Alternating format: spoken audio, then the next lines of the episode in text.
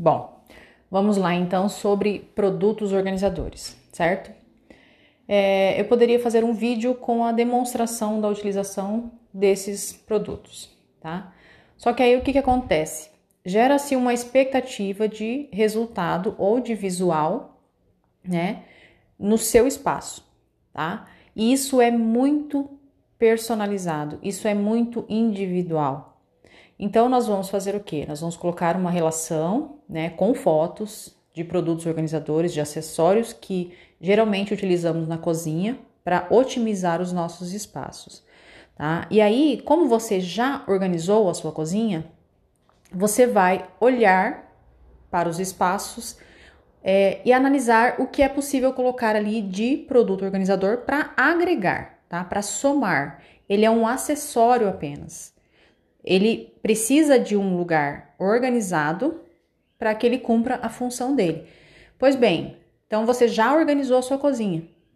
Agora você vai olhar cada canto, cada espaço e, pen e pensar é, o que é que eu posso melhorar ainda mais aqui. Geralmente os produtos organizadores eles nos ajudam a otimizar a altura, é, vãos que geralmente são inutilizados, né? É, é, quinas ou, ou, cantos em L, tá?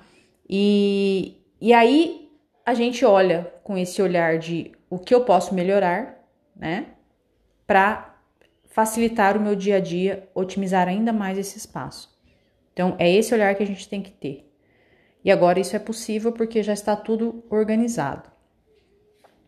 Os produtos organizadores, é, além de otimizarem os espaços é, verticais, os cantos, eles nos ajudam a criar casinhas para as famílias, como nós vimos no, no curso. Né? Então, se eu tenho várias famílias, né, que são as categorias, e elas ocupam é, um espaço comum, como é que eu faço para dividi-las, para que essas famílias não se misturem? Então, a gente usa aí é, acessórios organizadores que vão é, delimitar esses espaços para essas famílias, tá?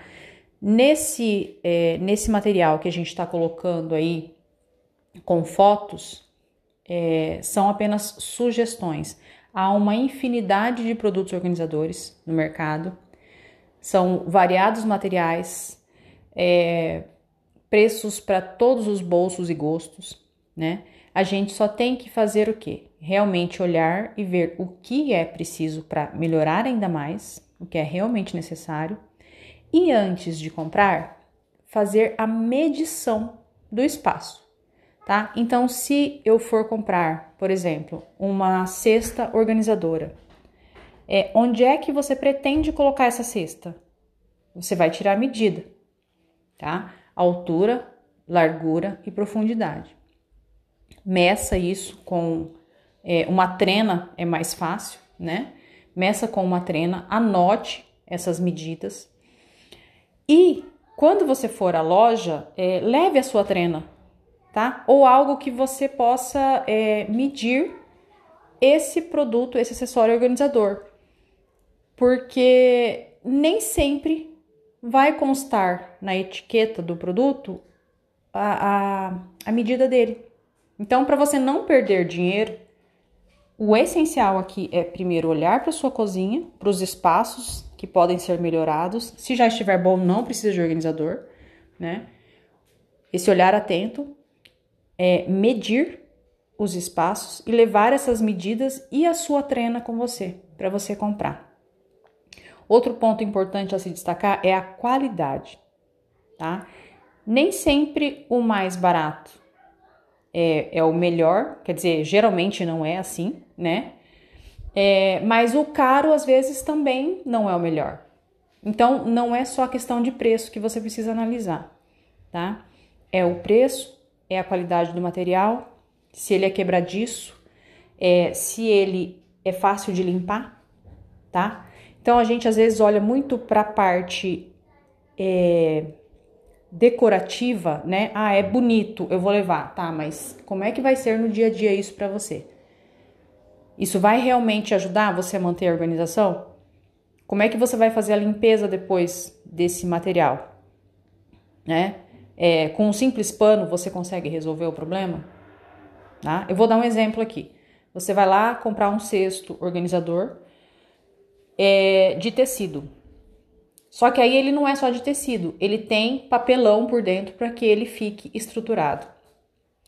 Então você pense que é, você vai ter um trabalho para fazer essa limpeza aí. Algum dia, em algum momento, você vai ter que fazer a limpeza desse, desse item. Pense como é que vai ser feito. Né? Se você não investiu tanto, você fala, bom, ele vai durar aí uns seis meses, depois eu descarto e compro outro. Só para você pensar, tá? Ou não, eu vou mandar fazer lavagem a seco. Quanto é que custa uma lavagem a seco? Tá? Então a gente tem que analisar todas essas essas coisas, a gente tem que ter todas as informações antes de comprar para não jogar dinheiro fora, tá? Muitas vezes a gente compra produtos e perde por não dar uma utilidade real para ele. Então, segue o material, tá? É, é, breve, ele é muito breve, né? Tem algumas coisas aqui que, que, que eu estou falando, né? Algumas informações. É, ele é mais foto mesmo, certo? E você vai é, vai ter que olhar para sua cozinha, vai ter que parar, olhar, fazer essa análise mesmo. E a gente está aqui para tirar as dúvidas, tá? Mas não se engane de que o produto isoladamente vai resolver os seus problemas de espaço, tá? Eles só auxiliam e muitas vezes nem são necessários.